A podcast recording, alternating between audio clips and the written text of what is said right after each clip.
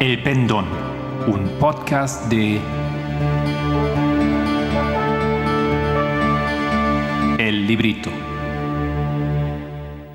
Buenos días, mi nombre es Marco Barrios y hoy es lunes el 16 de agosto.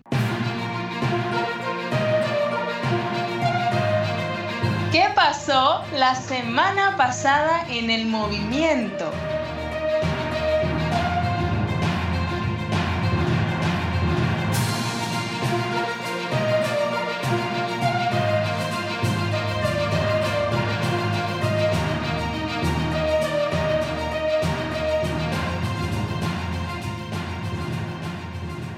Quiero introducir hoy un nuevo tema, nuevo en términos de los temas recientes que hemos compartido en este podcast. Quiero hablar sobre la Iglesia Católica. La Iglesia Católica y su importancia en el desarrollo profético de los eventos finales.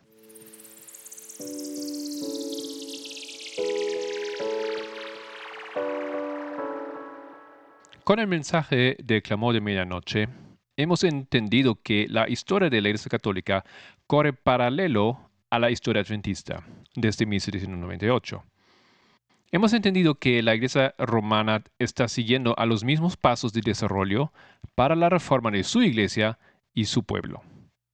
También hemos entendido que su papel en la profecía no es precisamente así como muchos adventistas conservadores lo ven. No será el Papa, por ejemplo, que prontamente en camino a la ley dominical en los Estados Unidos, manipulando poderes globales. Y en referencia a la historia paralela, mientras inicialmente los pasos e hitos en la historia de la Iglesia Católica estaban siempre atrasados en comparación con los nuestros, algo que es lógico cuando se trata de copiar los pasos de otros, en los últimos años también vimos que están al par con el movimiento del pueblo de Dios. En ese periodo quiero ponernos un poco al tanto de los últimos desarrollos. Tema 1. Igualdad de género. Después del sínodo transamazónico de 2019, había indicios que mujeres podrían obtener acceso a funciones que siempre habían sido reservadas para hombres. De esa manera se podía ver que la Iglesia Católica comprendió la importancia del tema de la igualdad. El problema en el gran área transamazónico era la falta de sacerdotes para ministrar a la cantidad de feligreses. A pesar de facilitar hombres casados para que ejercen funciones sacerdotales, la admisión de mujeres a ciertas tareas parecía ser un plan lógico. No obstante, al final no se avanzó en esa dirección. Escuchamos cómo reaccionó la Asociación de Mujeres Católicas de Alemania. KFD. La KFD expresa su decepción por el resultado del Sínodo de Amazonas sobre la cuestión del acceso de las mujeres a los ministerios y cargos. Sigue siendo incomprensible y no se puede justificar que se siga negando a las mujeres su vocación y carisma, explicó el martes en Düsseldorf la vicepresidenta de la KFD, Agnes Wuckelt. En la región amazónica, la vida eclesiástica está determinada por los laicos y las religiosas y los religiosos. La escasez de sacerdotes no puede resolverse simplemente admitiendo al sacerdocio a hombres mayores y padres casados, dijo Wuckelt, refiriéndose al informe final del sínodo. Dijo que el Papa Francisco debería, en cambio, permitir que las mujeres sean ordenadas como diáconos, y no dejar que esa cuestión se delibere durante más años. La admisión de las mujeres al sacerdocio había sido tratada en el sínodo de Amazonas, pero aún queda mucho camino para recorrer antes de que la Iglesia llegue a ser equitativa en cuanto a género en todos sus ministerios y oficinas, dijo Foucault. Un cambio sinodal puede ser una verdadera oportunidad para este necesario desarrollo posterior. El Spiegel escribe en febrero de 2020, la razón aducida por Francisco es, entre otras, una amenazante clericalización de las mujeres, que restaría valor a lo que han conseguido. El abuso de poder jerárquico ha sido reconocido como un problema sistémico en el curso del tratamiento de los abusos. Ahora el Papa utiliza el argumento para evitar la institucionalización del trabajo mal pagado o incluso no pagado, a menudo voluntario, de las mujeres. Las mujeres, dice, em, escribe el Papa, aportan su contribución a la Iglesia a su manera y transmitiendo la fuerza y la ternura de la Madre María. Demostrando una vez más que es un conservador anacrónico cuando se trata de los derechos de las mujeres, dice el Spiegel. Y continúa, todos aquellos que intentan sacar a la Iglesia de la Edad Media y llevarla a la era moderna se verán decepcionados.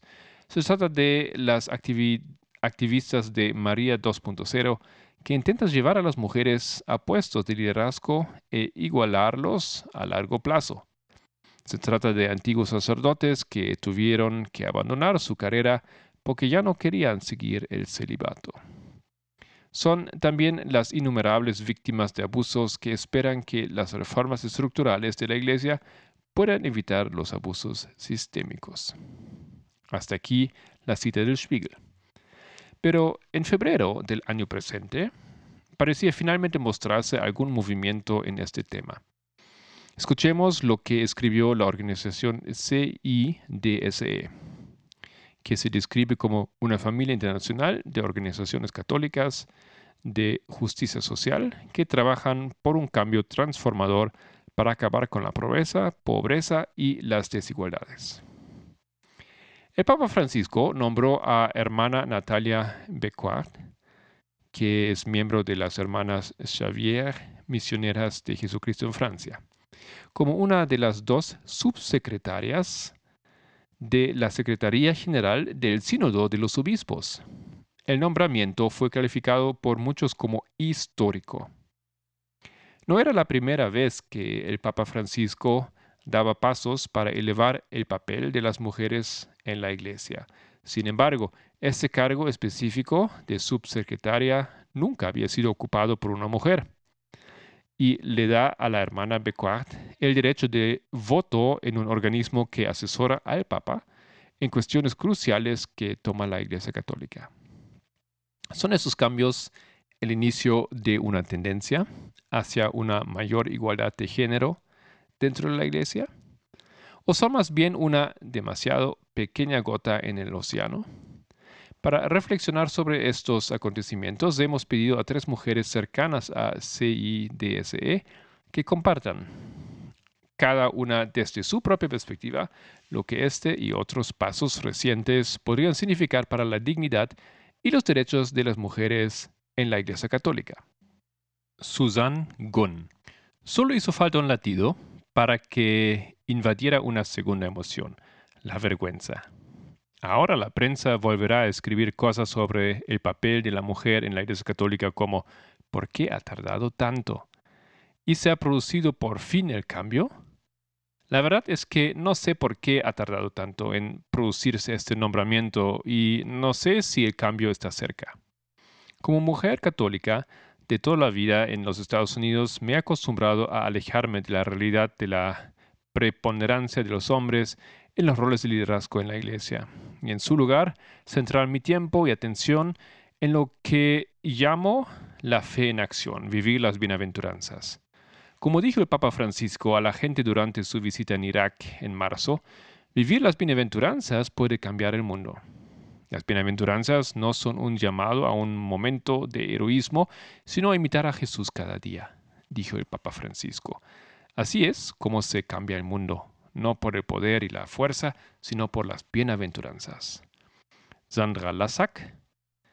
La noticia de que la hermana Natalia Becquart ha sido elegida como la primera mujer con derecho a voto en el sínodo de los obispos parecía ser un signo de la voluntad de llevar a cabo las reformas tan necesarias dentro de la Iglesia Católica. Pero si se mira más de cerca, queda claro que ni el nombramiento de mujeres para determinados cargos, ni la admisión de mujeres en los ministerios laicos del lector y acólito son verdaderos cambios estructurales sistémicos. Y continúa eh, escribiendo la página.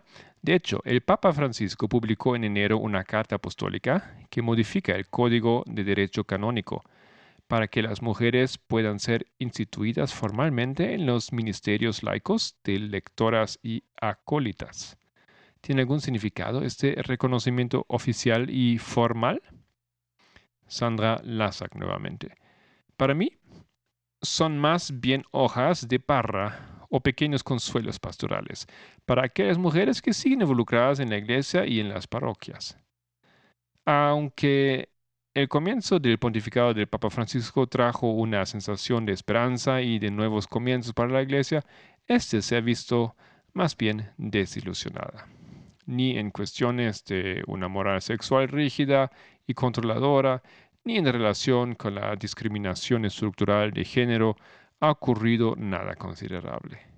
Lo que les queda a las mujeres católicas es alzar la voz con fuerza y claridad, organizarse juntas y crear de forma creativa y autodeterminada sus propios espacios comunitarios de ser y vivir en la iglesia más allá de las estructuras de poder patriarcales sacralizadas, ya que ellas mismas son parte de la iglesia. Pueden encontrar los enlaces a las páginas, a los textos que he citado, traducido, citado como siempre en las notas de este podcast. Pero me parecía bien la conclusión que han hecho esas mujeres, que aunque parecen ser cambios importantes eh, e interesantes, a fin de cuentas para las mujeres que trabajan, que están involucradas en la iglesia, no se ha cambiado casi nada. Y al mismo tiempo queda evidente que la Iglesia Católica está bien consciente de este tema y de alguna forma trata de mm, responder y resolverlo. Pero obviamente no de una manera consistente o em, verdadera.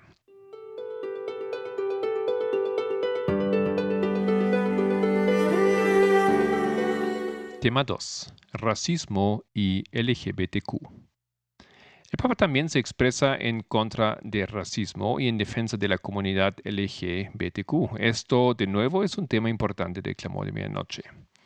Vemos aquí una opinión que encontramos en CNN de noviembre de 2019. El Papa Francisco dijo que algunas de las cosas que ha escuchado contra los judíos y la comunidad LGBTQ se le recuerdan a los días de Adolf Hitler. El Papa hizo esas declaraciones el viernes mientras hablaba a los miembros de la Asociación Internacional de Derecho Penal, que se reúne esta semana en Roma. Confieso que cuando escucho algunos discursos de algún responsable del orden público o de un gobierno, me recuerdan los discursos de Hitler en 1934 y 36, dijo el Papa. Son acciones típicas del nazismo que con sus persecuciones a los judíos, a los gitanos, a las personas de orientación homosexual, representan un modelo negativo por excelencia de una cultura del descarte y de una cultura del odio. Eso es lo que hicieron entonces, y hoy esas cosas están resurgiendo, añadió el Papa, llamando a la audiencia a estar vigilantes, tanto en la sociedad civil como en la religiosa para evitar cualquier posible compromiso con tal degeneración.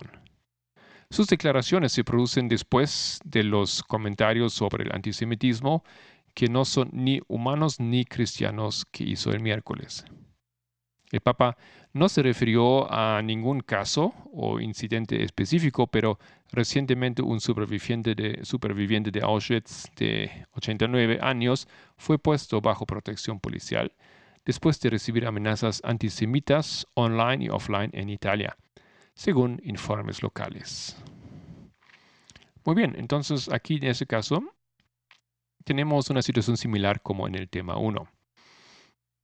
La Iglesia Católica está consciente de la problemática y que este tema de la igualdad es em, un tema importante el Papa hace mención, toca el tema, pero tampoco vemos em, consecuencias em, profundas o completas aplicadas a la ley de la Iglesia Católica.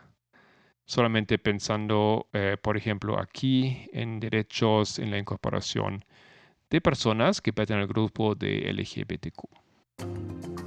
Gracias por estar con nosotros, el equipo del Pendón. Si quieres profundizar con alguno de los temas de este podcast, encuéntranos en www.librito.org.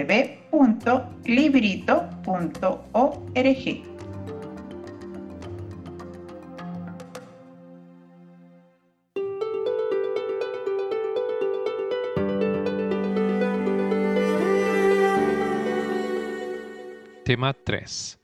El conservadurismo. El Papa Francisco publicó Tradiciones Custodes, Guardianes de la Tradición, su moto propio que restringe la celebración de la forma extraordinaria de la liturgia de rito latino, con el objetivo de reforzar la unidad de la Iglesia. Para ello, el Santo Padre ha vuelto a imponer restricciones que habían sido levantadas solo 13 años antes por su predecesor, el Papa Benedicto el XVI, con el fin de limitar la influencia de un, movimiento tradicionalista que, en su opinión, ha generado disensiones con respecto a la autoridad del Concilio Vaticano II.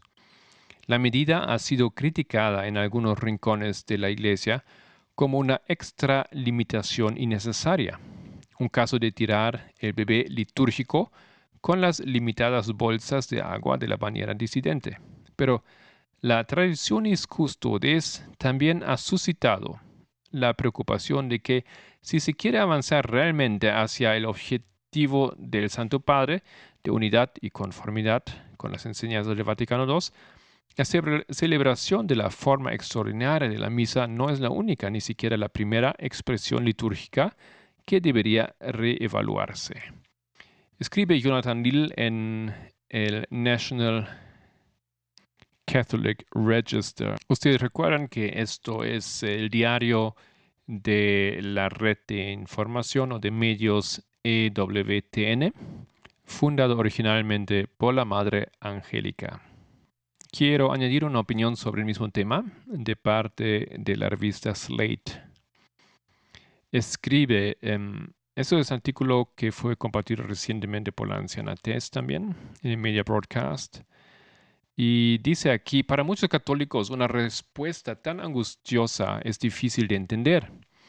La gran mayoría de los católicos nunca ha asistido a una misa tradicional en latín, por lo que la declaración de Francisco no tendrá prácticamente ningún efecto en sus vidas.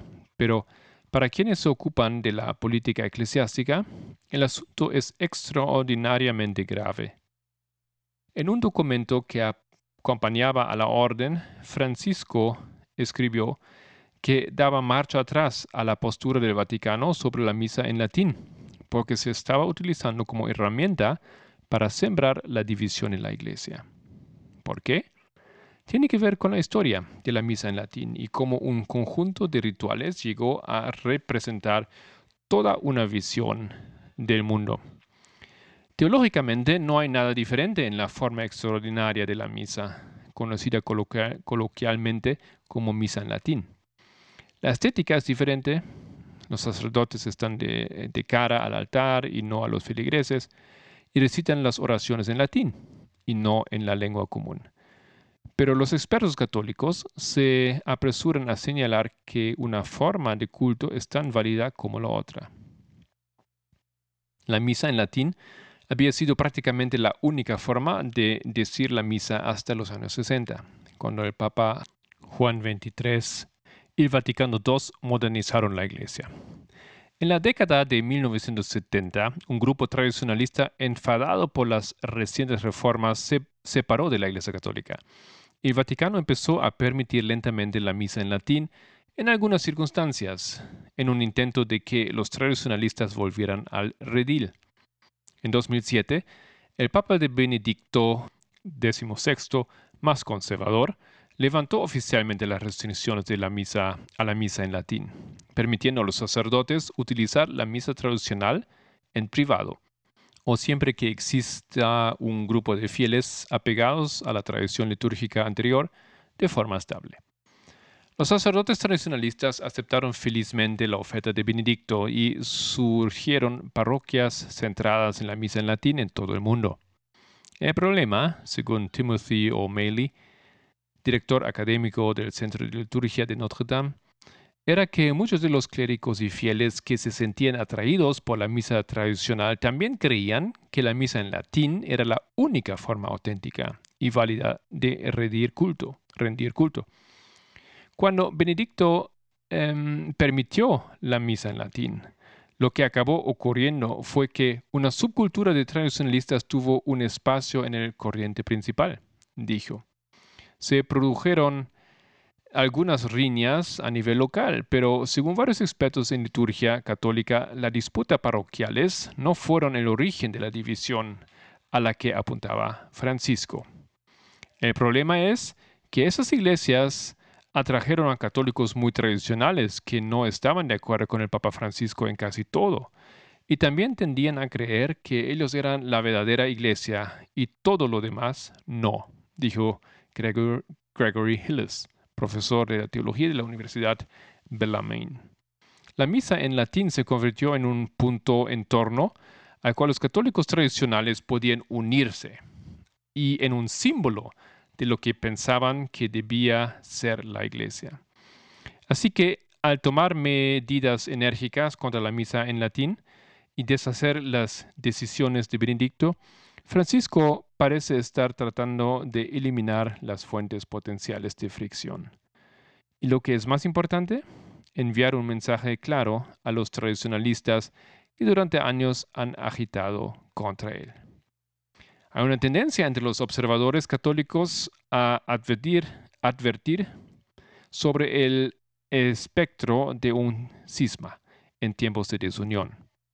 Pero muchos académicos creen que tras ocho años de pontificado de Francisco, la Iglesia se encuentra en uno de los puntos más divididos de su historia reciente.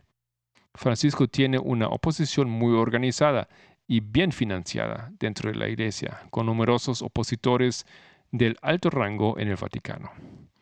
En Estados Unidos, en particular, hay una serie de obispos y sacerdotes conservadores que buscan socavar al Papa este problema se ha ido enconando, enconando, dijo Steve Millis, profesor de teología de la Unión Teológica Católica. Sabemos que hay personas que no han dicho que se separan del Papa y de la Iglesia, pero lo han hecho. Lo sabemos, podemos verlo, y era inevitable que hubiera que afrontar ese problema. Entonces aquí en esa situación, recientemente el Papa sacó entonces, em, tomó esa decisión em, diciendo que ya no es permitido celebrar esa misa en latín. Y esto despertó pues em, la oposición, la rabia del, del mundo o de ese grupo dentro de la iglesia, que es un grupo conservador. Hasta aquí el artículo que hemos sacado del Slate Em, salió en julio 2021. Bueno, es sumamente interesante, ¿no es cierto? Tenemos aquí tres temas que también son temas centrales de Clamor de Medianoche. Y aquí en el último vemos esos, esos dos corrientes de información, esos dos eh, bandos o dos partes en, las cuales la iglesia se está dividiendo con una fuerte oposición conservadora dentro de la misma iglesia, algo así como también vemos en el mismo país de los Estados Unidos. Entonces esos eventos externos se reflejan en los eventos internos perfectamente. Hasta aquí eh, mi tema para hoy. Hay más detalles, por supuesto, y más hechos y tal vez vamos a continuar en el siguiente episodio.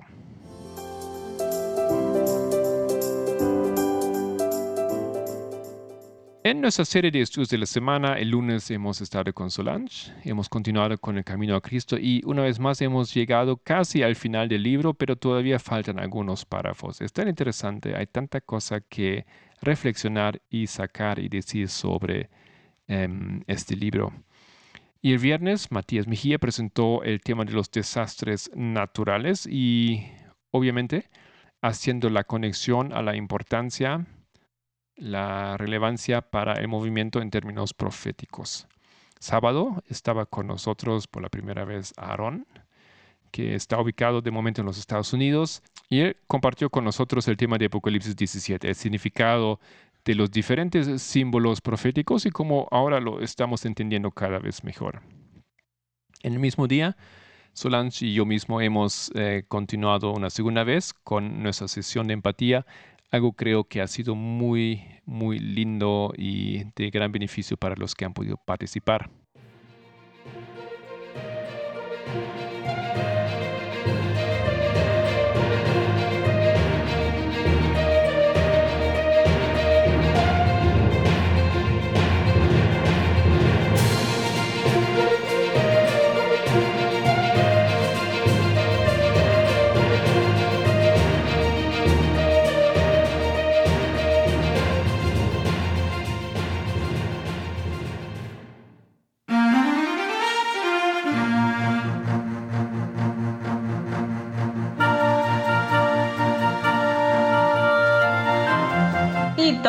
Proféticos.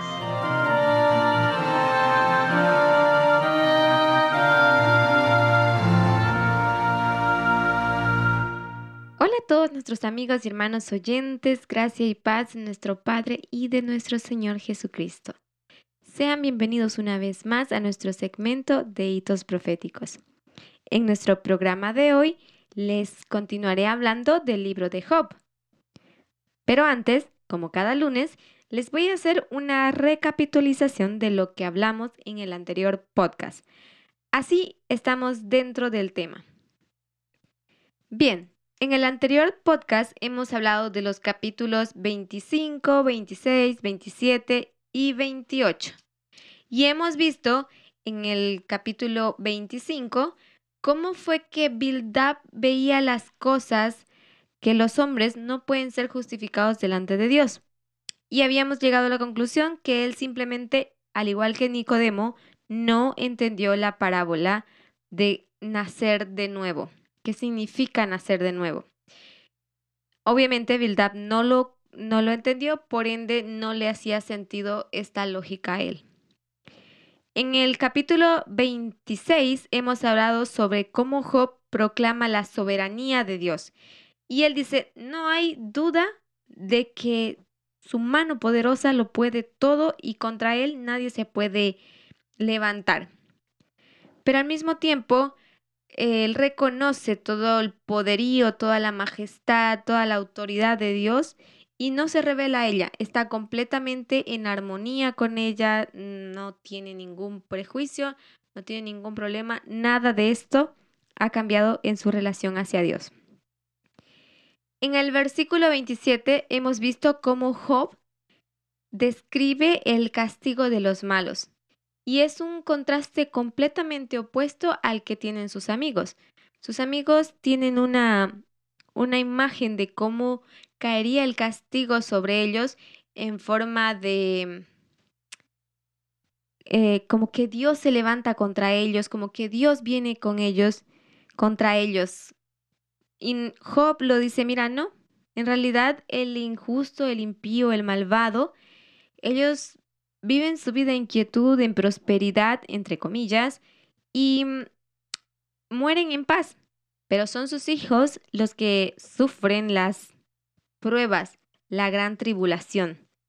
Entonces son, como dice el mandamiento, ¿no?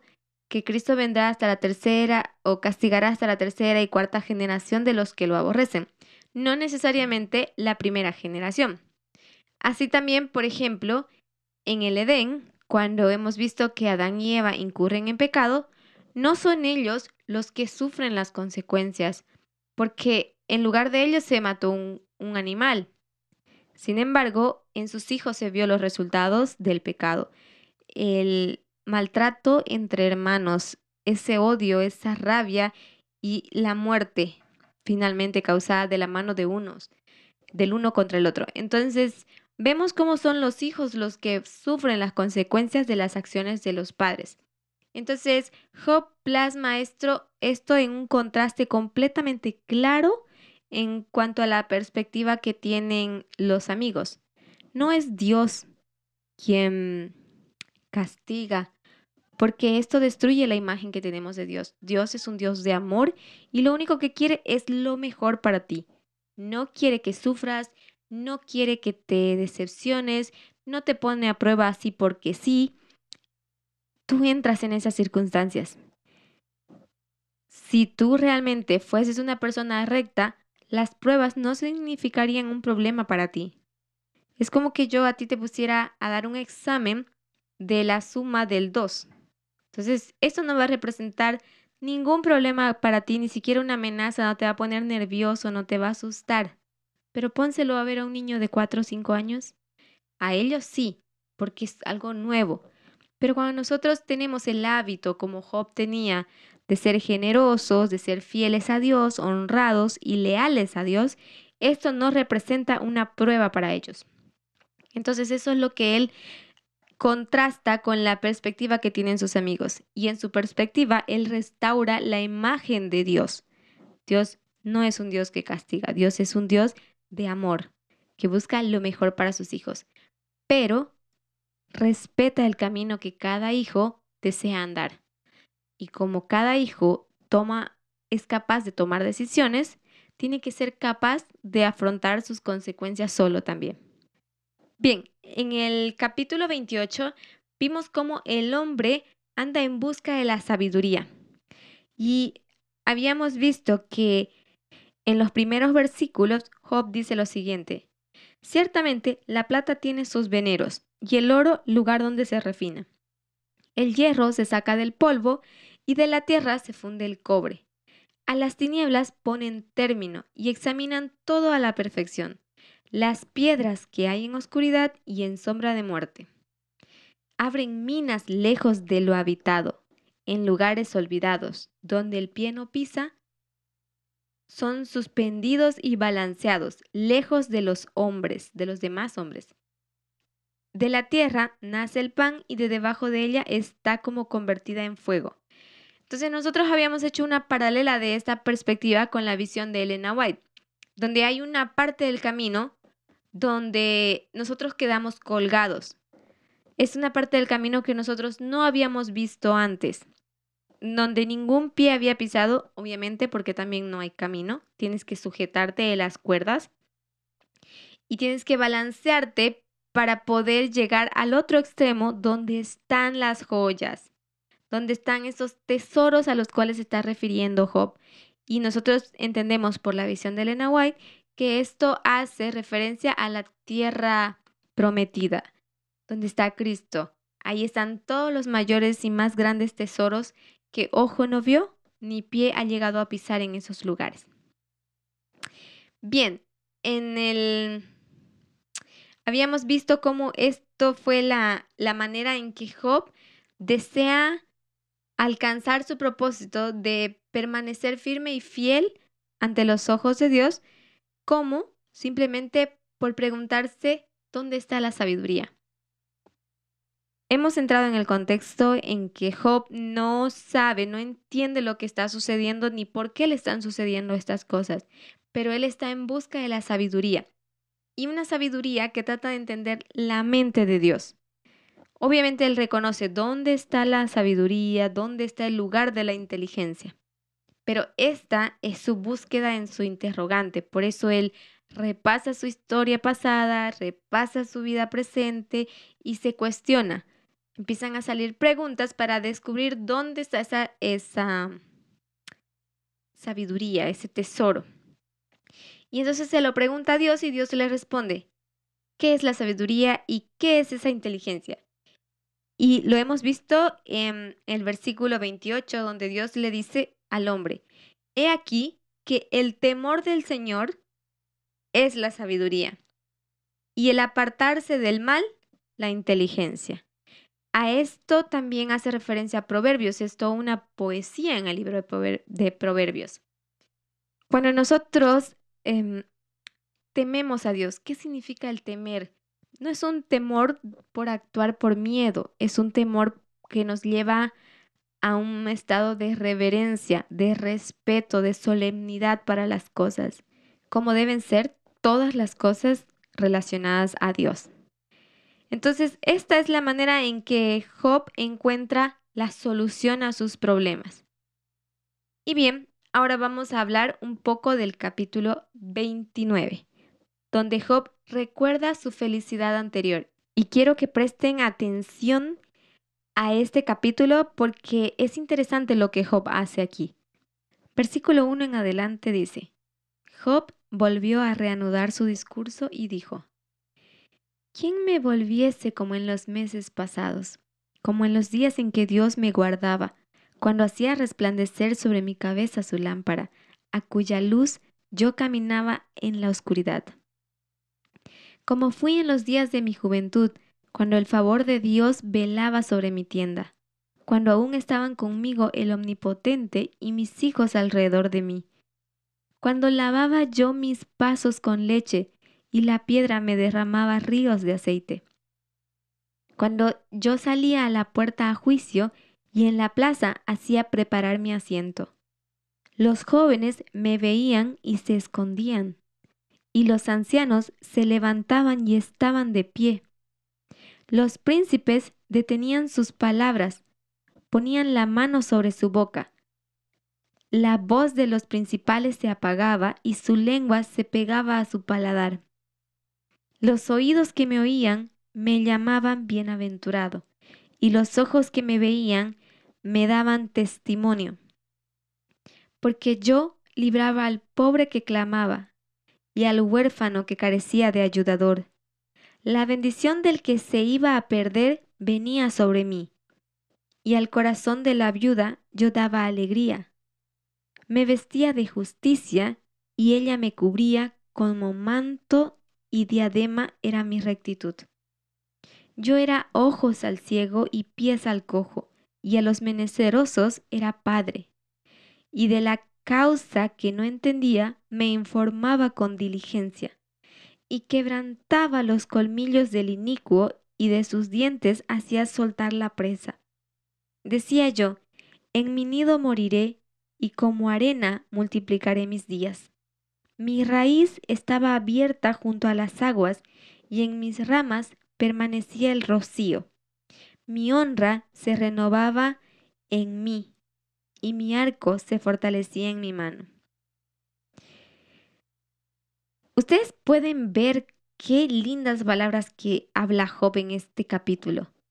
En los primeros versículos, él recuerda con tanto amor como Dios ha cuidado de él en cada aspecto. Él decía, ¿quién me volviese como en los meses pasados, como en los días en que Dios me guardaba, cuando hacía resplandecer sobre mi cabeza su lámpara, a cuya luz yo caminaba en la oscuridad? Fíjense, él dice después, como fui en los días de mi juventud cuando el favor de Dios velaba sobre mi tienda. Job está haciendo algo increíble en esta situación, en este capítulo. Job está recordando todo lo que Dios ha hecho por él. Esto es algo por el cual el pueblo de Dios siempre falló, porque estos son cosas, los cuidados, la benevolencia, la misericordia de Dios fueron cosas que siempre fueron olvidadas y la gente se enfocaba en su mal, en su dolor, y se olvidaba de todo lo que Dios había hecho por, por ellos, por su cuidado, por su protección. Pero Job lo recuerda para decirle, mira Señor, no estoy siendo malagradecido, realmente recuerdo todo lo que has hecho por mí y estoy agradecido, es la razón por la que te amo, es la razón por la que sé que lo que me está pasando, aunque no lo entiendo, tiene una explicación eso es lo que Job está diciendo. Ahora, él dice, ¿cómo él era en los versículos en adelante? Él dice, primero él dice, cuando él iba a juicio, todas las personas lo veneraban, le daban respeto, callaban ante sus palabras, era llamado bienaventurado. Los ojos de los hombres podían ver cómo Dios lo había prosperado. No es algo que Job dice, yo me sentí tan prosperado y, y bendecido, y no es una cosa netamente emocional o netamente privada lo que Dios había hecho por él.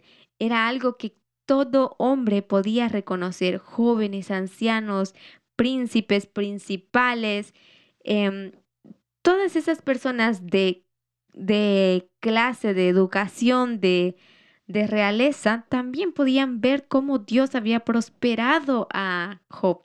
Y Job no está olvidando estos detalles. Él está recordando con amor, con añoranza esa época, porque realmente es algo que los amigos han olvidado en la historia de Job. Ellos le dicen, miren, Dios te está castigando porque has hecho algo malo.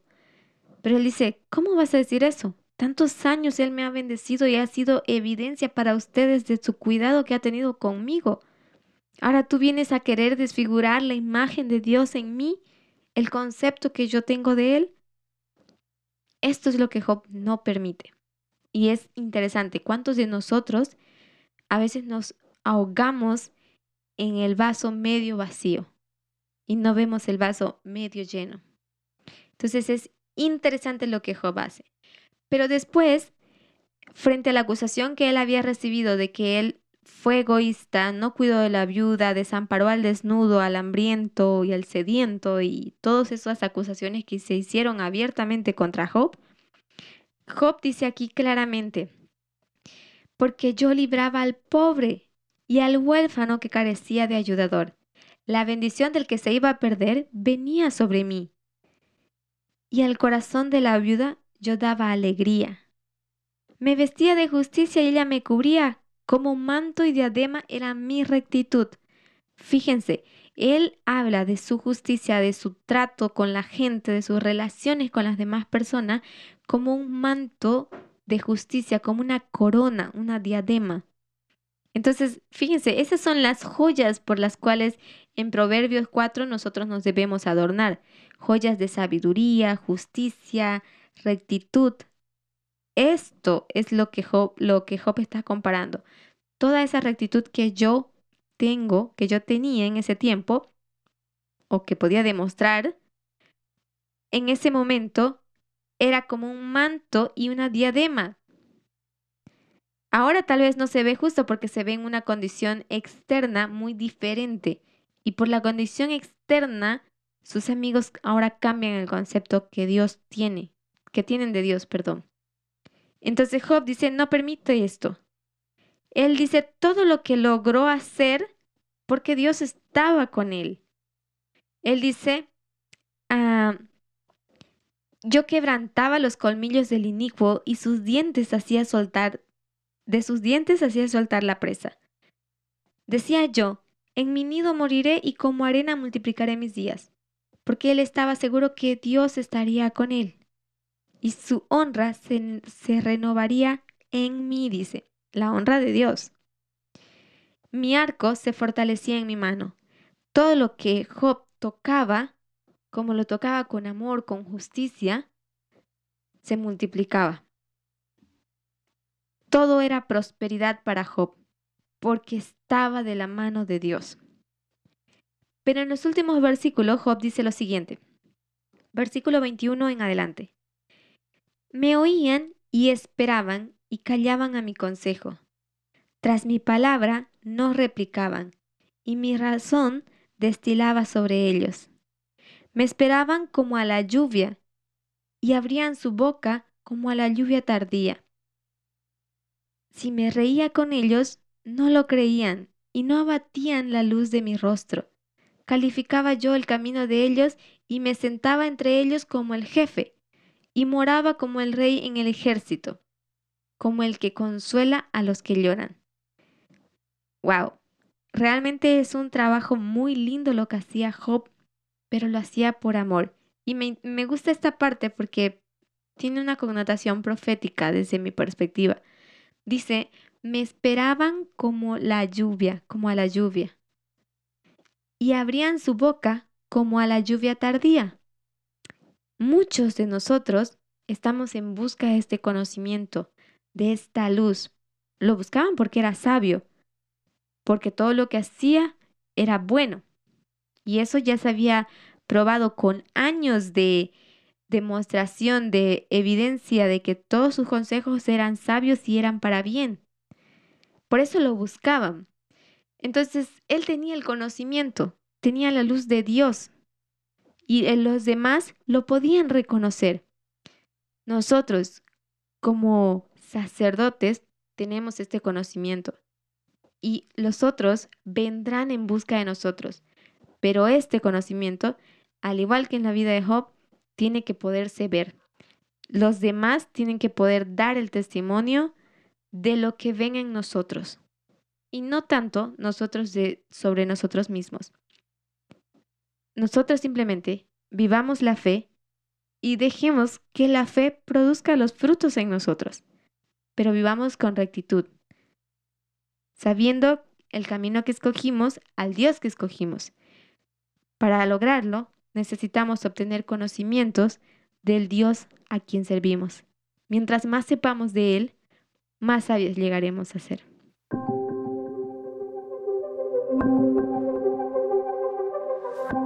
Bien, en el capítulo 30 vemos cómo Job lamenta su desdicha actual.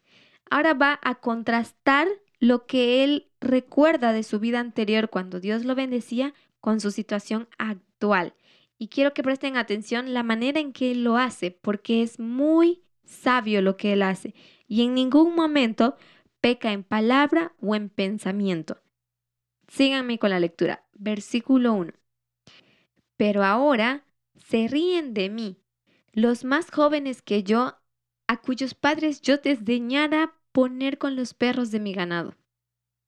¿Y de qué me serviría? ¿Ni aun la fuerza de sus manos?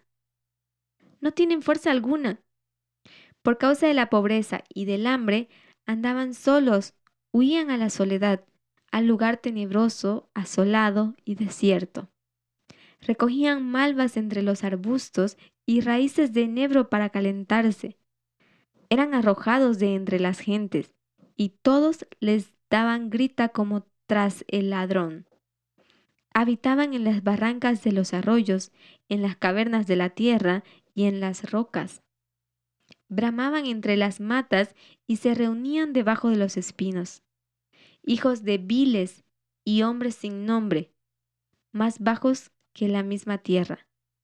Fíjense, quiero que solamente presten atención a estas palabras. Esa gente que los demás rechazaban, esa gente a los que una vez Job ayudó, ahora esa gente se burla de Job y de su condición. ¿Por qué? Simplemente por lo mismo que vimos en el capítulo anterior. Personas que se olvidaron de lo que se hizo por ellos. Esta es la condición, este es el carácter del pueblo de Dios, malagradecido, un espíritu quejón se puede decir. No recuerda el cuidado, la benevolencia en cómo Dios lo ayudó. Esta gente, estos jóvenes que se burlan de Job, están en la misma condición. Por eso él está comparando y contrastando todo lo que él hacía por esa gente. Y ahora esa gente se ríe de él porque está en una situación diferente. Esto es importante considerar porque nosotros estamos en, en un tiempo de prueba de igualdad y tenemos que recordar lo que nos puede hacer caer y recordar cómo Dios nos cuidó en el pasado y que no nos abandonará. Recordar esas promesas que nos ayudarán a mantenernos firmes y con fe en el camino correcto. Bien, sigamos la lectura. Versículo 9 en adelante dice, y ahora yo soy objeto de su burla y les sirvo de refrán. Me abominan y se alejan de mí. Y aún de mi rostro no detuvieron su saliva, porque Dios desató su cuerda y me afligió. Por eso se desenfrenaron delante de mi rostro. A la mano derecha se levantó el populacho. empujaron mis pies y prepararon contra mí caminos de perdición. Mi senda desbarataron. Se aprovecharon de mi quebrantamiento y contra ellos no hubo ayudador. Vinieron como un portillo ancho, se revolvieron sobre mi calamidad. Se han revuelto turbaciones sobre mí y combatieron como viento mi honor y mi prosperidad pasó como nube. Fíjense, esta gente que una vez Job ayudó y sacó de condiciones difíciles, ahora esa gente se aprovecha de ver la condición de fragilidad, de debilidad en la que se encuentra Job. Y nadie lo defiende. Nadie está ahí para ayudarlo. Más bien están ahí para empujarlo y hacer que todo lo que, em, lo poco que tiene se desbarate. Recuerden a la mujer, les dice, mira, solo maldice y muérete ya. ¿Es eso realmente lo que hubiesen dicho si él hubiese sido todavía rico? No, hubiésemos tratado de mantener todo la esperanza, hubiésemos tratado de ser más gentiles porque intentamos agradar a una persona, entre comillas, importante. Entonces esto es la realidad. A veces las pruebas o las dificultades son para mostrarnos quiénes están de nuestro lado. Job, estoy seguro que si él no hubiese tenido una fe genuina, hubiese presentado queja ante Dios por la muerte de sus hijos. Pero Job sabía que detrás de todo esto hay una sabiduría. Fíjense, la gente, sus trabajadores por los cuales Job había dado todo, ahora no están, lo abandonaron. A veces las dificultades solo nos muestran con quiénes estamos o en quiénes estamos poniendo nuestra confianza, nuestro apoyo, cuando deberíamos ponerlo sobre Dios. Entonces, también nos está mostrando, como dije, el carácter del pueblo de Dios. Así es, se olvida rápido de lo que se hizo por ellos. Más aún en tiempo de tribulación, difícil de recordar las cosas buenas. Estamos centralizados en las cosas malas y no podemos ver más allá. Eso están haciendo los amigos de Job. Son ellos los que ahora se burlan, lo ridiculizan y le tratan de decir, mira, simplemente declárate culpable. Y ya, Dios te perdonará y te devolverá todo. Pero no son así las cosas con Dios. No tienes que mentirle a Dios para poder zafarte. Haz lo que Job hace. Pregúntale hasta que te dé una respuesta. No te canses de preguntar, de orar y buscar la solución de parte de Dios, la que viene de Dios. No escuches solamente consejos de los demás, sino que busca entre los consejos cuál es la voz de Dios. Reconoce esa voz y síguela. Eso es lo que nos dice. Versículo 16 del capítulo 30 nos dice lo siguiente. Y ahora mi alma está derramada en mí Días de aflicción se apoderan de mí. La noche taladra mis huesos, y los dolores que me roden no reposan. La violencia deforma mi vestidura, me ciñe como el cuello de mi túnica. Él me derribó en el lodo, y soy semejante al polvo y a la ceniza. Clamo a ti y no me oyes. Me presento y no me atiendes. Te has vuelto cruel para mí. Con el poder de tu mano me persigues. Me alzaste sobre el viento, me hiciste cabalgar en él y disolviste mi sustancia. Porque yo sé que me conduces a la muerte y a la casa determinada a todo viviente. Quiero que ustedes presten atención específica a estos versículos porque Job está en la hora donde el Espíritu de Dios se aparta por un momento. Porque Él dice, clamo a ti y no me oyes. Cristo también lo dijo en el Getsemaní, Padre, ¿por qué me has abandonado? Es el mismo clamor, pero es una prueba que tienen que resistir. Y Él dice, mira, Yo sé que tú me estás conduciendo a donde todo hombre viviente tiene que ir. Es la muerte, el sepulcro. Cristo también dijo esto en este momento cuando estaba siendo, estaba justo para ser llevado al del concilio, para ser crucificado. Reconocía el tiempo en el que estaba. Job está haciendo un reconocimiento del tiempo en el que está. Es exactamente el mismo momento en la historia de Cristo, donde él tiene la agonía del Getsemaní. Quiero que ustedes vean lo que significa esa experiencia. Dice, disolviste mi sustancia. ¿Eso qué significa? Hemos muerto para el mundo, pero hemos de resucitar para Cristo. Pero vamos a ver cómo continúa el versículo.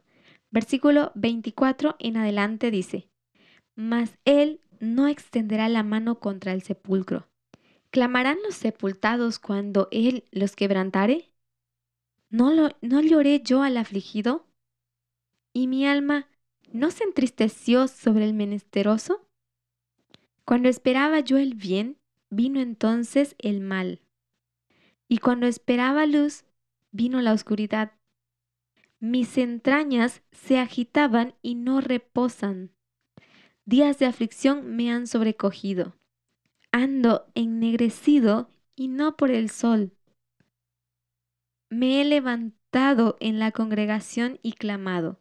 He venido a ser hermano de chacales y compañero de avestruces. Mi piel se ha ennegrecido y se me cae y mis huesos arden de calor. Se ha cambiado mi arpa en luto y mi flauta en voz de lamentadores. Fíjense, todo lo que Job está describiendo simplemente son preguntas que no hayan respuesta. Entonces, lo que Job, ¿qué piensan que es lo que Job necesita para sobrevivir en esta crisis? Lo que Job necesita es simplemente entender. Job en todo momento dice, mira, no dice sana mis llagas, sana mis heridas, véndame. Él no está pidiendo una curación del cuerpo, está pidiendo sabiduría, poder entender. Esto es lo que necesitamos para el tiempo de tribulación. Sabiduría para poder entender la situación para poder recordar las pruebas, para poder entender el carácter de Dios aun cuando el enemigo tergiverse este de manera tan potente que nos sea difícil distinguirlo. Estamos en una era de desinformación y necesitamos poder distinguir cuál es la verdadera corriente de información. Job está en esa lucha con sus amigos. Todos intentan decirle que él es un pecador y que Dios está molesto con él y por eso lo está castigando. Pero Job se niega a aceptar esa corriente de información y él dice, mira, es que Dios no es así. Dios me ama, nunca ha buscado herirme, castigarme o lastimarme. Esto no es su carácter de él. No puedo aceptar esa corriente. Pero aún así, es agonizante no tener la respuesta. Pero si no tienes la respuesta, esto no significa que te vayas a ir al lado de tu enemigo porque él sí tiene una respuesta. Necesitarás claridad mental, necesitarás tener tus ideas claras y fortaleza y firmeza en lo que acabas de recordar en el capítulo 29. Recuerda todo lo que Él hizo por ti, todo cuanto hizo por ti y esto te servirá de ayuda y sustento. No pequemos como el pueblo de Israel pecó en olvidar todo lo que Dios había hecho por ellos. Job no lo está permitiendo. No lo tenemos que permitir nosotros en nuestro tiempo de angustia y tribulación. Alabemos a Dios por lo que sabemos, por lo que tenemos, y no dejemos de preguntar por lo que necesitamos de saber y de aprender y cambiar. Gracias por estar con nosotros, el equipo del pendón. Si quieres profundizar con alguno de los temas de este podcast, encuéntranos en www.librito.org.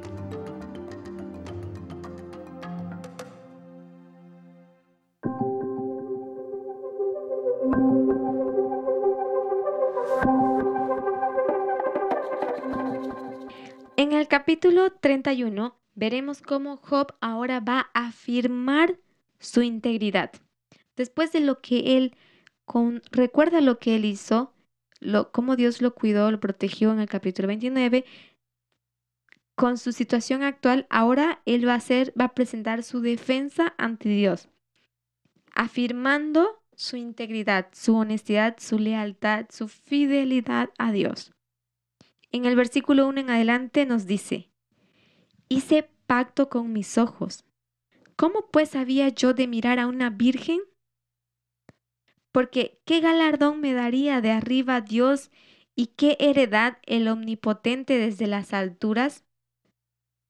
¿No hay quebrantamiento para el impío y extrañamiento para los que hacen iniquidad? ¿No ve Él mis caminos y cuenta todos mis pasos? Quiero hacer una pausa aquí. Job dice, cuando yo vi a Dios, cuando yo conocí a Dios, yo me enamoré de Dios. Yo empecé en ese momento a amar a Dios y mi amor se fue fortaleciendo porque fui descubriendo lo maravilloso que es Él. Descubrí su carácter. Entonces Él dice, ¿qué necesidad entonces tengo yo de mirar una virgen? Porque esto no me daría un galardón de arriba de parte de Dios. Al contrario, heriría a la persona que estoy clamando a amar. Job dice, yo no tengo necesidad de voltear a una nueva doctrina o creer una nueva, una nueva versión de la imagen de Dios, del carácter de Dios. Porque ¿qué es esto? ¿Qué significa esto? Él dice en el, en el versículo 3, ¿no hay acaso quebrantamiento para el impío y extrañamiento para los que hacen iniquidad? ¿Por qué están extrañados? ¿Por qué están tan confundidos? Él dice, ¿acaso Dios no ve mis caminos? Claro que Él ve mis caminos. Él cuenta mis pasos. Él sabe que lo que yo estoy diciendo es verdad. Él sabe que mi camino ha sido recto delante de Él y no tengo nada de qué temer, porque yo, yo no le fui infiel. Eso es lo que Job está diciendo. Versículo 5 dice, si anduve con mentira, y si mi pie se apresuró a engaño, péseme Dios en balanza de justicia, y conocerá mi integridad. Si mis pasos se apartaron del camino, si mi corazón se fue tras mis ojos, y si algo se pegó en mis manos, siembre yo y otro coma, y sea arrancada mi siembra. Fíjense, Job dice, si yo hice algo malo, entonces que Dios me, me juzgue y que vea, que se presente un juicio delante de mí y vea junto conmigo como, como mi acusador. Entonces yo voy a defender mi postura, mi integridad, pero no habrá nada que, de qué acusarme, porque Job está seguro de su fidelidad hacia Dios. Y esto es claro, el que, como dice el dicho, el que nada debe, nada teme. En el versículo 9 dice lo siguiente.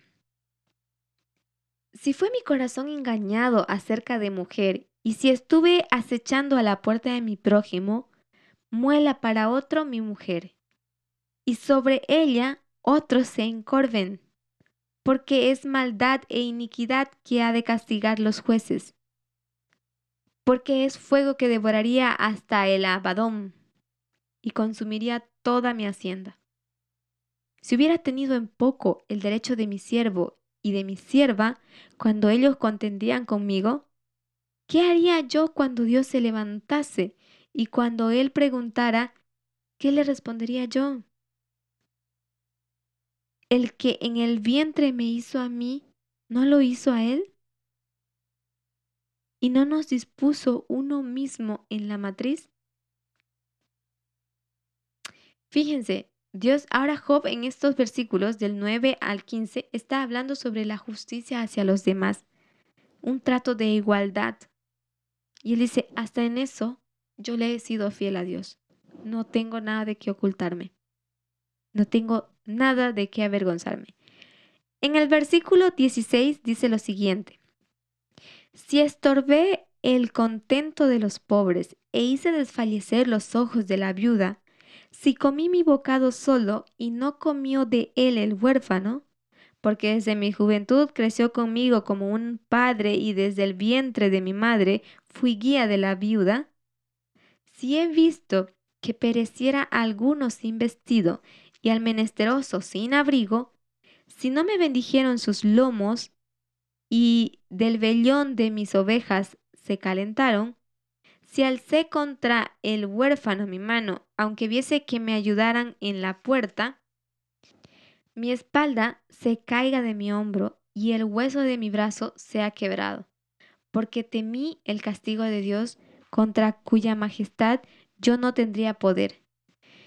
Job dice, mira, si yo fui abusivo, si fui autoritario, si fui imponente, entonces que venga la mano de Dios sobre mí. Pero vendrá y nada me hará, porque yo no hice esto. Así que Job mismo, de, de, cierta manera podemos decir como que desafía a Dios y le dice, mira, que venga entonces. Si yo lo hice, entonces que venga. Que, que venga el castigo de Dios, que yo no tengo poder sobre él. Pero no me hará nada porque yo no hice eso. Yo fui fiel a Dios y ayudé. No fui abusivo, yo colaboré con las demás personas. Versículo 24 dice, Si puse en el oro mi esperanza y dije al oro, mi confianza eres tú, si me alegré de que mis riquezas se multiplicasen y de que mi mano hallase mucho, si he mirado al sol cuando resplandecía o a la luna cuando iba hermosa, o mi corazón se engañó en secreto y mi boca besó mi mano, esto también sería maldad juzgada, porque habría negado al Dios soberano. Fíjense, si, si Job se hubiese valido de toda la riqueza que él tenía, si hubiese hecho su fama simplemente por esto, entonces él hubiese estado negando a Dios, pero no. Job hizo su fama por su carácter, un carácter que se le debe a Dios, porque Él fue la razón de su cambio. Y esto tampoco es digno de que Dios me castigue. Así que si piensan que es por eso, entonces que venga Dios y me diga cuál fue mi error. Otra vez, de manera desafiante, pero respetuosa, en un buen sentido. En el versículo 29 dice, si me alegré en el quebrantamiento del que me aborrecía y me regocijé cuando le halló el mal, ni aún entregué al pecado mi lengua, pidiendo maldición para su alma. Si mis siervos no decían, ¿quién no se ha saciado de su carne? El forastero no pasa fuera de la noche, mis puertas abría el caminante. Si encubrí como hombres mis transgresiones, escondiendo en mi seno mi iniquidad, porque tuve temor de la gran multitud y el menosprecio de las familias me atemorizó. Y callé y no salí de mi puerta. ¿Quién me diera? ¿Quién me oyese? He aquí mi confianza. Es que el Omnipotente testificará por mí, aunque mi adversario me forme proceso. Ciertamente yo lo llevaría sobre mi hombro y me lo ceñiría como una corona y le contaría el número de mis pasos y como príncipe me presentaría ante él. Dice, mira, si de verdad yo hubiese ofendido, me hubiese alegrado del castigo sobre otra persona o de la mala suerte de la otra persona, entonces yo hubiese ido hacia esa persona y me hubiese disculpado. Pero ni siquiera esto hice. No hay por qué Dios me juzgue. Pero Job va a terminar diciendo algo muy interesante. Si mi tierra clama contra mí y lloran todos sus surcos, si comí su sustancia sin dinero o afligí el alma de sus dueños, en lugar de trigo me nazcan abrojos y mis espinos en lugar de cebada. Fíjense, Job dice, incluso si yo fui abusivo con la tierra, pues que la tierra me dé sus malos frutos. Así yo sabré que hice mal. Pero ni esto pasó. La tierra siempre me dio sus buenos frutos. No existe evidencia alguna de que yo me haya equivocado en esos aspectos. Así que si Dios ve algo malo en todo esto, que venga y que me diga cuál fue mi error. Esta es la actitud que Job está tomando. Nosotros podemos tomarlo de manera prepotente, pero no, simplemente él está defendiendo su integridad de las acusaciones que sus amigos le intentan poner. De esta manera es como Job termina su discurso, porque es interrumpido por Eliú. Así que, queridos hermanos, eso es todo por hoy. Quiero desearles una feliz semana y que Dios les bendiga. Hasta la próxima, que continuaremos con el capítulo 32.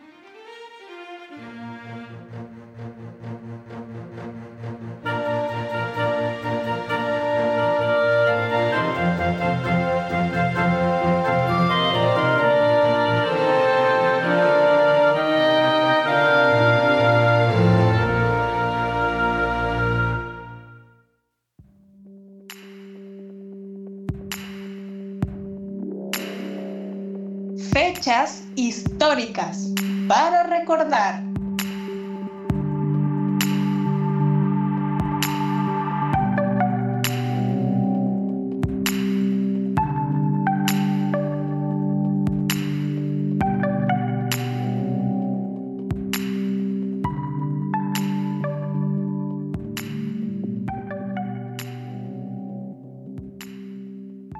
Muy buenos días. Mi nombre es Kelvin Moreno y les invito a que nos acompañen una vez más a revisar las noticias más relevantes de esta semana. No sin antes enviarle un fuerte abrazo de parte del equipo del Pendón. Comenzaremos con una noticia que ha sido tendencia y esta semana se ha tocado en varias clases en el movimiento. Es sobre el cambio climático y hablaremos sobre que la temperatura global será de 2.7 grados mayor para 2100.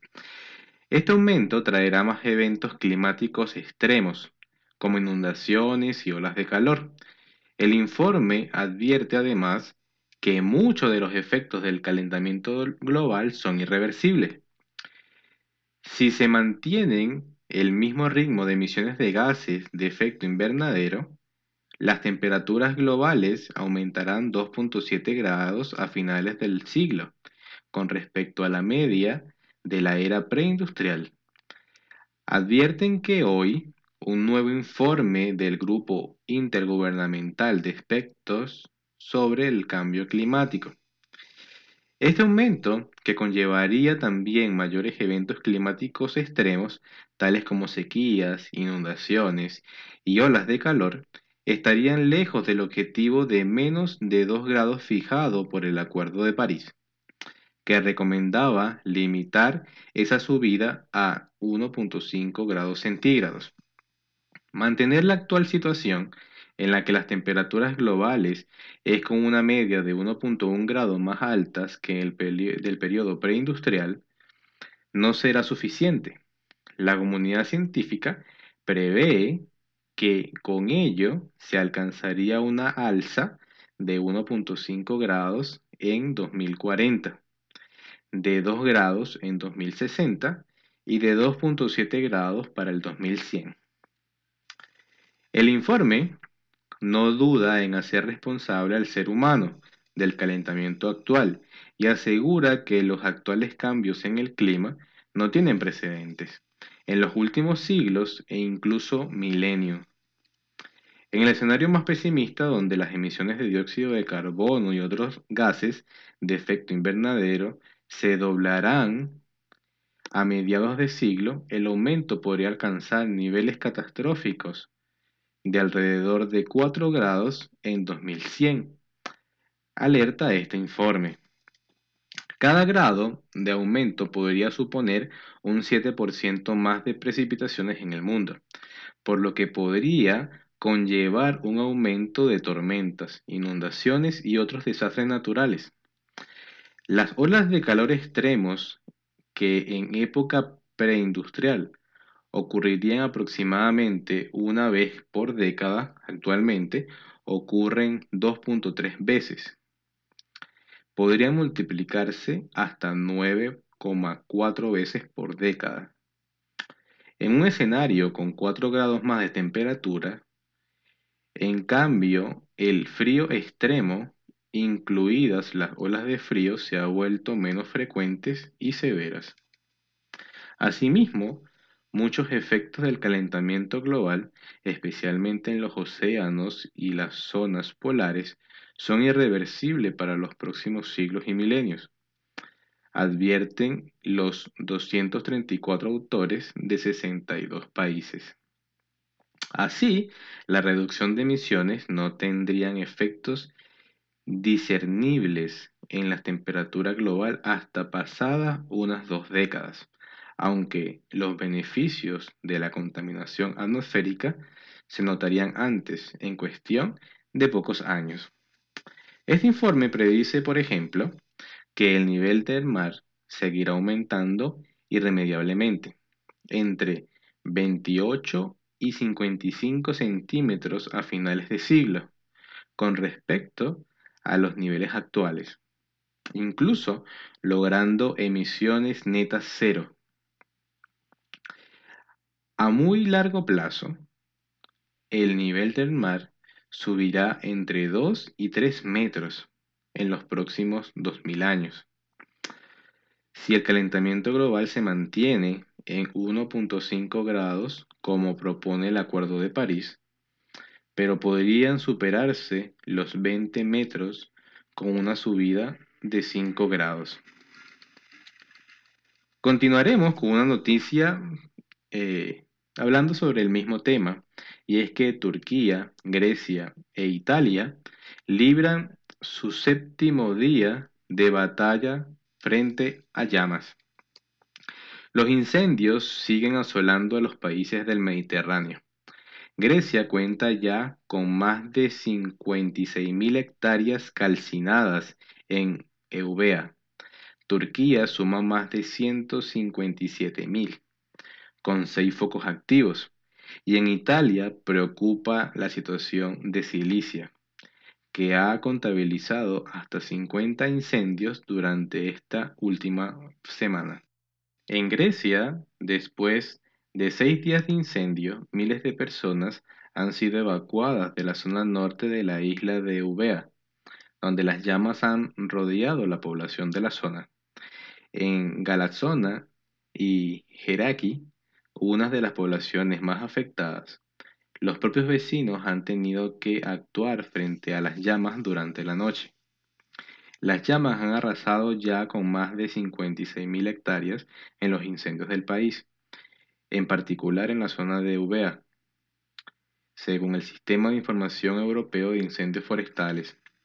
En Turquía, las intensas lluvias del fin de semana en Turquía han ayudado a extinguir parte de los incendios forestales que han estado asolando el país desde el pasado 28 de julio. A pesar de ello, el viento y las altas temperaturas de este domingo han dificultado apagar los seis incendios que aún permanecen activos en Turquía.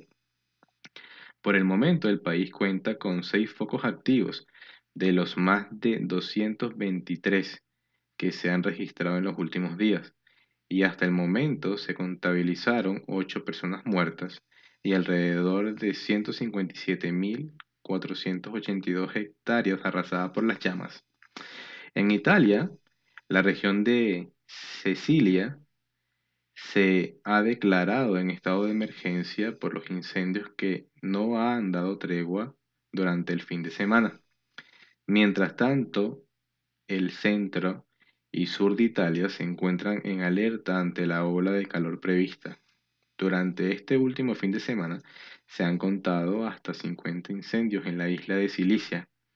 Fabricio Curcio, jefe de la Protección Civil italiana, pidió la máxima atención por parte de las instituciones y la colaboración de los ciudadanos frente a la ola de calor que se aproxima al país ya que se podrían superar los 45 grados. El primer ministro griego pide disculpas por la debilidad en la gestión de los incendios del país. El primer ministro griego, Kyriakos Mitsotakis, ha presentado disculpas sobre cualquier debilidad que hubiera podido haber en la gestión de los incendios y asegura que se depurarán responsabilidades una vez que se haya extinguido el fuego en la isla de Eubea. Por los momentos los vecinos isleños continúan su lucha contra las llamas por octavo día consecutivo. Las llamas siguen arrasando la isla griega de Eubea los bomberos y los residentes luchan por todos los medios para evitar que el fuego llegue hasta las poblaciones. Tras la escasa ayuda aérea que ha brindado el gobierno del país, hecho por el cual el primer ministro griego ha pedido disculpas y ha anunciado una partida presupuestaria adicional de 500 millones de euros como ayuda inmediata. Durante la noche, los vecinos de la isla han organizado dispositivos en distintos puntos del norte para cortar el avance de las llamas. Y aún así, el fuego sigue amenazando tres aldeas y los combates no cesan para desviar el curso del fuego. Los más de 500 incendios ocurridos en una semana que han arrasado alrededor de 65 mil hectáreas en el país han sacado a la luz las deficiencias en la lucha contra incendios del país, especialmente en Eubea. La falta de aviones y helicópteros han sido una gran debilidad. Los mismos residentes de la isla han criticado la escasez de medios, a pesar de que el cuerpo de bomberos negara la falta de apoyo aéreo.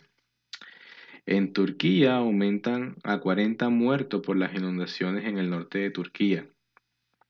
La Dirección de la Gestión de Emergencia y Desastre de Turquía han informado este sábado de que el balance de muertos a causa de las inundaciones causadas por las lluvias torrenciales en el norte del país ha ascendido a 40. Asimismo, continúan las tareas de búsqueda de un desaparecido en Bartín y 12 personas han ingresado en el hospital por las inundaciones. El organismo ha resaltado que más de 1.900 personas han sido evacuadas de las zonas afectadas, algunas con la ayuda de helicópteros y embarcaciones para rescatarlas de los tejados y otros puntos elevados a los que hubieran acudido a buscar seguridad. Las inundaciones han causado además importantes daños materiales, incluido el derrumbe de varios edificios y puentes en Kastamonu, y los trabajos de rescate continúan donde participan más de 5.000 personas, según informado el diario turco Hurriyet. El presidente turco Recep Tayyip Erdogan ha declarado las provincias afectadas como áreas de desastre. La siguiente noticia que estaremos mencionando es sobre los acontecimientos ocurridos en los últimos días en Afganistán. Los talibanes toman en control de Kandahar, Firozkov, Lashkar Logar y Uruzgan. Los talibanes han tomado el control de las importantes ciudades de Kandahar, Firuzkov, Lashkargan, Logar y Uruzgan de esta manera, ya son 17 las capitales regionales caídas en una semana. El ministro de Exteriores de Alemania, Eiko Maas, ha anunciado que el personal de las embajadas de Kabul quedarán reducido al mínimo absoluto ante el avance de los talibanes. Dinamarca también ha anunciado el cierre temporal de su embajada en Kabul y la repatriación de todo el personal las fuerzas especiales canadienses están preparadas para ayudar a la evacuación de su personal diplomático. Atauyat Afgat, jefe del Consejo Provincial de Helmand, ha dicho que la ciudad de Laskargat fue completamente tomada anoche por los talibanes y esta mañana izaron su bandera blanca sobre la casa del gobernador y ahora toda la ciudad está bajo su control Por su parte, la diputada Malalai Ashaqzai ha determinado la reivindicación insurgente sobre la caída de Kandahar y ha asegurado que las fuerzas de seguridad se retiraron de la ciudad, la casa del gobernador, la jefatura policial y otras instituciones están en manos de los talibanes.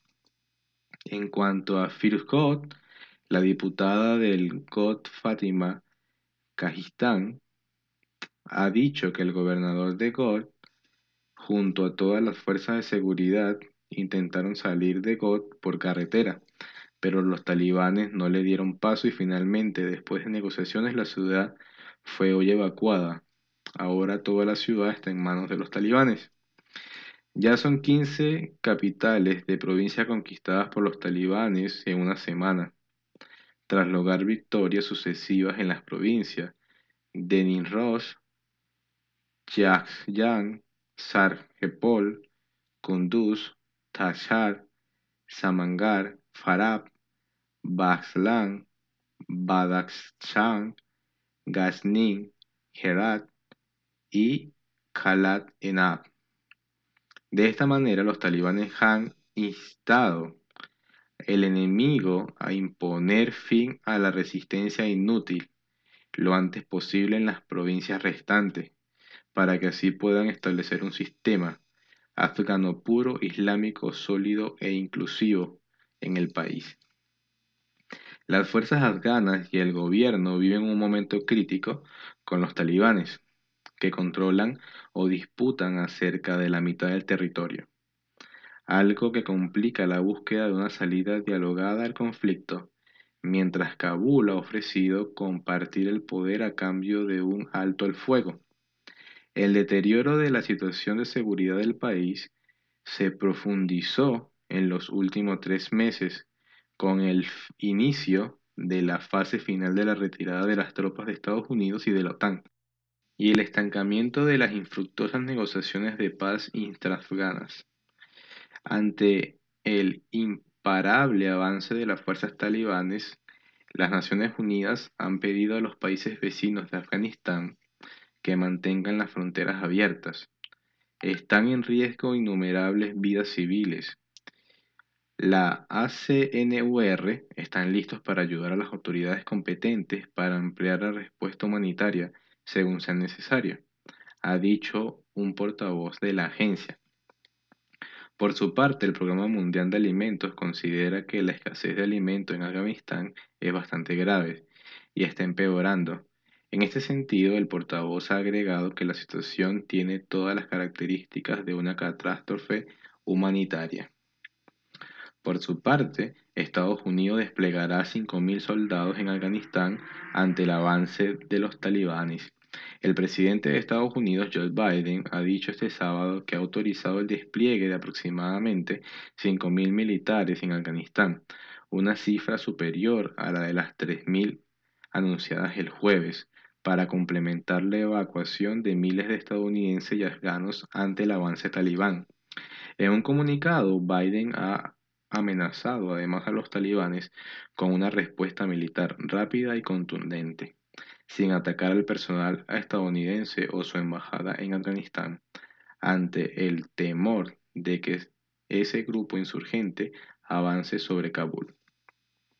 Ha autorizado el despliegue de aproximadamente 5.000 militares para asegurarnos de tener una retirada ordenada y segura del parte del personal estadounidense y de otros aliados, ha afirmado Joe Biden. Los soldados ayudarán también a evacuar a miles de afganos que ayudaron a las tropas estadounidenses durante la guerra y que han pedido visados para trasladarse a Estados Unidos, además de aquellos ciudadanos del país que estén bajo un riesgo especial por el avance talibán. Los talibanes entran en Kabul tras la huida del presidente Ghani. Los talibanes han entrado en Kabul a pesar de que en un principio habían asegurado de que no lo harían hasta que se produjera una transición de poder, para controlar posibles situaciones de robo y pillaje ante la huida de las fuerzas de seguridad. El presidente de Afganistán, Ashraf Ghani, ha abandonado el país este domingo después de que los talibanes tomaran el control de casi todo el territorio. De esta manera los talibanes controlan ya todo Afganistán y las autoridades afganas han anunciado un consejo de coordinación para gestionar una transferencia pacífica de poder. Este consejo estará formado por el expresidente afgano Hamid Karzai, el negociador jefe del gobierno afgano en las conversaciones de paz con los talibanes, Abdullah Abdullah, y el líder de Hers Islami, Gulbuddin Hezmatyar, una de las figuras mujahideen de más relevancia durante la guerra contra la Unión Soviética en los 80. La misión de este organismo será la de prever el caos y reducir el sufrimiento de la gente y para administrar mejor los asuntos relacionados con la paz y la transferencia pacífica de poder en el país, en especial tras la salida del presidente Ashraf Ghani en las últimas horas. De hecho, ha sido el propio Abdullah quien ha confirmado la salida del mandatario. El antiguo rival político de Ghani, ahora mismo jefe del Alto Consejo para la Reconciliación Nacional, ha transmitido esta tarde un mensaje de calma y espera que este día y esta noche tan difíciles para el país pasen pronto y que la gente vea días de paz, según un video recorrido por la cadena afgana Tolo News. Según han confirmado fuentes oficiales y testigos al diario estadounidense Washington Post, los talibanes habían comenzado a tomar posición este domingo a las afueras de la capital, aunque su cúpula habían dado órdenes a los combatientes de que se abstuvieran de entrar por la fuerza. No obstante, y frente a una posible entrada por la fuerza en la capital, los responsables de la organización habían ordenado a todas sus fuerzas que se colocasen en las puertas de Kabul y que no intentasen entrar a la ciudad para evitar un derramamiento de sangre a la espera del inicio de un proceso de negociación por parte de la ciudad de una manera incruenta. Sin embargo, ante la huida del presidente y de todas las fuerzas de seguridad, las tropas insurgentes han entrado a la capital afgana. Y ya para finalizar, hablaremos sobre que aumentan a 724 las personas muertas en Haití por parte del sismo. El número de muertes por el sismo de magnitud 7.2 que se registró ayer en Haití ha aumentado a 724 muertos, según un nuevo balance ofrecido este domingo por Protección Civil. El terremoto, que ya forma parte de los 10 sismos más letales de los últimos 25 años en Latinoamérica, se registró a unos 12 kilómetros de la localidad de San Luis do Sud, con un hipocentro de 10 kilómetros de profundidad y también se sintió en República Dominicana y en Cuba. La mayor parte de las víctimas mortales corresponden al departamento sur y le sigue el departamento de Gran Anse con 100, el Nipes con 42 y dos en el departamento noreste ha informado el organismo en su cuenta de Twitter. Los hospitales siguen recibiendo heridas por el terremoto. El potente sismo que ha provocado nueve réplicas con magnitud superior a cuatro en horas posteriores ha tenido lugar a las 8 y 29 de la mañana, según la hora peninsular española, a unos 12 kilómetros de la localidad de San Luis da Sud y con un epicentro de 10 kilómetros de profundidad, de acuerdo con el informe del Instituto Geológico de los Estados Unidos. La destrucción ha sido particularmente notoria en la zona de las calles, donde se han derrumbado los hoteles de Le Manguier y Petit Pas Hotel, según el diario de Le Neubelliste. Los medios locales han dado cuenta también del colapso de los centros sanitarios en algunas áreas. Por otro lado, la protección civil ha advertido de que en los próximos dos días se espera la llegada de la tormenta tropical Grace, por lo que se ha pedido a la población prepararse para proteger sus vidas y posesiones. El primer ministro de Haití, Ariel Henry, quien asumió el cargo el 20 de julio, 13 días después del asesinato del presidente del país, Jovenel Mouse, ha declarado el estado de emergencia como consecuencia del terremoto, que ha provocado una dramática situación según ha expresado. Diversos países han expresado su solidaridad con Haití, que aún vive el impacto de la catástrofe del terremoto del 2010 que causó 300.000 muertos, igual cantidad de heridos y 1.5 millones de damnificados. Uno de los primeros en pronunciarse fue el gobierno de los Estados Unidos que anunció una respuesta inmediata para ayudar al país más pobre de América, mientras que Venezuela, Chile y Perú ofrecieron apoyo logístico. También ha tendido su mano el presidente dominicano, Luis Abinader, que ha ordenado facilitar cualquier ayuda dentro de nuestras posibilidades. El secretario general de la ONU, Antonio Guterres, ha lamentado la tragedia y ha ofrecido en nombre de su organización sus condolencias a las familias y allegados de las víctimas. Naciones Unidas ha añadido que trabaja para apoyar los trabajos de rescate y ayuda. El representante del Fondo de la ONU para la Infancia, la UNICEF, en Haití, Bruno Maes, se ha mostrado profundamente apenado por las primeras informaciones sobre víctimas y fuertes daños, y ha confirmado la disposición de la agencia para colaborar tanto con el gobierno como con otros socios y ayudar a las áreas afectadas. Personal del UNICEF en el sur del país ha comenzado a evaluar la situación para priorizar esta asistencia, teniendo en cuenta que habrá desplazados que necesitan refugio, agua limpia o atención médica. Ya ante este sismo, la agencia calculaba que 1.9 millones de niños haitianos que necesitan ayuda humanitaria. Haití es ya el país más pobre del hemisferio occidental y la Oficina de Naciones Unidas para la Coordinación de Asuntos Humanitarios estima que 4.4 millones de ciudadanos más del 40% de la población necesita ayuda para cubrir sus necesidades básicas. Bueno, estas son todas las noticias que estaremos mencionando. Les enviamos un fuerte abrazo e invitamos a que nos acompañen en una próxima sección.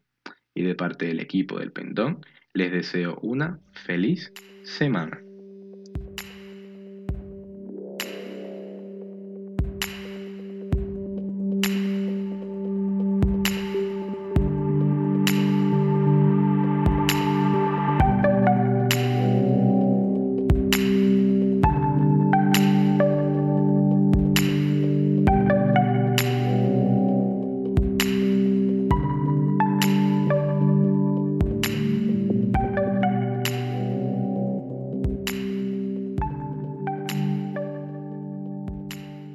Les haya gustado este podcast y les deseo un feliz comienzo de esa nueva semana. Me despido cordialmente en el nombre de todo el equipo del Pendón. Que Dios le bendiga y hasta la próxima.